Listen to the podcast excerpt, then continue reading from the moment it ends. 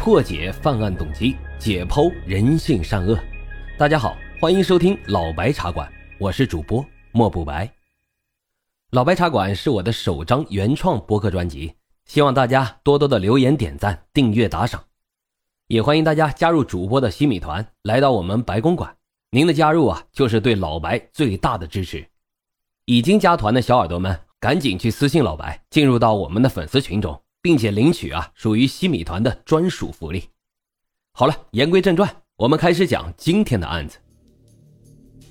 今天啊，咱们来讲一讲十六岁就成为色魔、奸杀了无数女性的白条杀人案的凶犯马星野。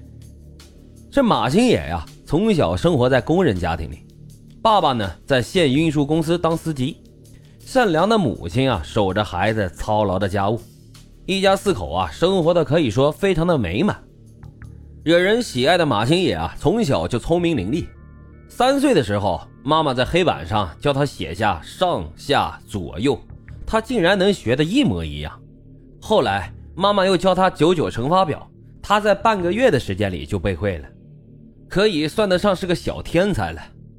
因为家里没有姑娘，这马星野呢，到了五岁的时候就能哄着弟弟帮妈妈干活了。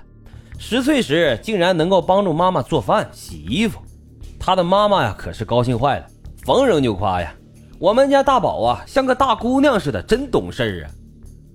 一九八四年，马新野呢小学毕业，他以优异的成绩考上了县重点中学。入学后啊，班主任老师提名让他当了班长，后来因为能力突出，又当选为校学生会副主席。一九八四年的六月。也就是在他十四岁的时候，他光荣地加入了中国共产主义青年团，在学校时啊，经常被评为优秀团员、模范班干部和三好学生。生活在他幼小的心灵看来是多么的美好。这马新野呢，虽说从小就显露出超人的智慧，但是他又是个非常腼腆的孩子。那到底是发生什么事儿，让一个如此优秀的少年变成了杀人凶手呢？马星野小的时候啊，就受到了不良风气的影响，在他幼小的心灵中留下了阴影。虽然说他很老实啊，但是看到别的孩子在一起玩的时候，免不了也参加过几回。可这些年纪稍大一些的男孩和女孩啊，在一起过家家，模仿大人睡觉、偷别人的东西。有一次啊，他也被拉入了伙，为他们偷钱包、放哨。这些孩子呀，后来有的是犯流氓罪，被判处了死刑；有的犯强奸罪，被判处了十五年。可以说一个好人没有。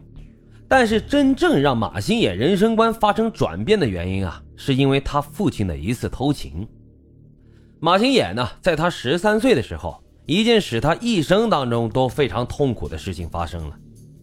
有一天呀，他舅舅结婚，妈妈呢领着弟弟就去了舅舅家。这晚上啊，马新野就说：“爸爸睡觉吧，你睡吧，我出去一趟。”爸爸说完呢，就走了。这马新野在家呀，是左等右等，爸爸也不回来，所以呀，他就来到了东院李婶家，爬到了窗户上，从窗帘的缝儿啊往里看。这一看不打紧呀，立马就感到自己的脑袋瓜嗡嗡的叫着。这赤裸裸的爸爸跟李婶啊是纠缠到了一起，这可让他气愤不已呀。怎么办呢？敲门不行，那样爸爸太难堪了。所以啊，他只好在门外等着。等半个小时以后，爸爸从屋里走了出来，他在后面跟着就走了两步，越想是越来气呀。不行，得回去教训李婶一顿。又返了回去，砰砰砰，就使劲的敲门。谁呀？半天呀，这李婶才出来。我爸爸来了没有？没来。你胡说，你个骗子！他握着小拳头，气愤地说：“李家女人是招架不住逼问，像疯子似的，就拽着马星野的小胳膊来到了马星野的家。一进屋啊，他就撒起了野来。马星野的爸爸脸上挂不住，打了马星野两个大嘴巴子，把那女人啊又送了回去。第二天，妈妈回来了，知道了这件事后啊，夫妻俩是打了一仗。马星野的爸爸呢，就提出了离婚。”自知闯祸的马星野为这件事是哭着就跑到了姥姥家，也不敢再回来了。从这以后啊，这爸爸经常就看他不顺眼，动不动就发脾气，为点小事啊就动手打他。他妈妈呢也是无能为力。失去了家庭温暖爱抚的马星野呀，逐渐就养成了更加内向、孤僻的性格。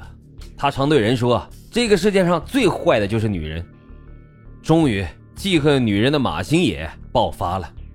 一九八七年六月十一号，佳木斯火车站啊，两个老工人在检车的时候，发现这货车厢里啊有一具女尸，尸体呢呈全裸体状，左上肢下垂，右上肢向上弯曲，两腿分开。佳木斯铁路公安局啊迅速查明，此节车厢是六月十号二十一点五十分从吉贤县福利屯火车站迁出，中途啊并无停靠。作案地点呢，应该就在福利屯，被害人也应该是吉贤人。经过现场勘查和尸检表明，这被害人今年二十三四岁，身怀有孕，此前呀曾发生过性关系，初步推断是一起强奸杀人案件。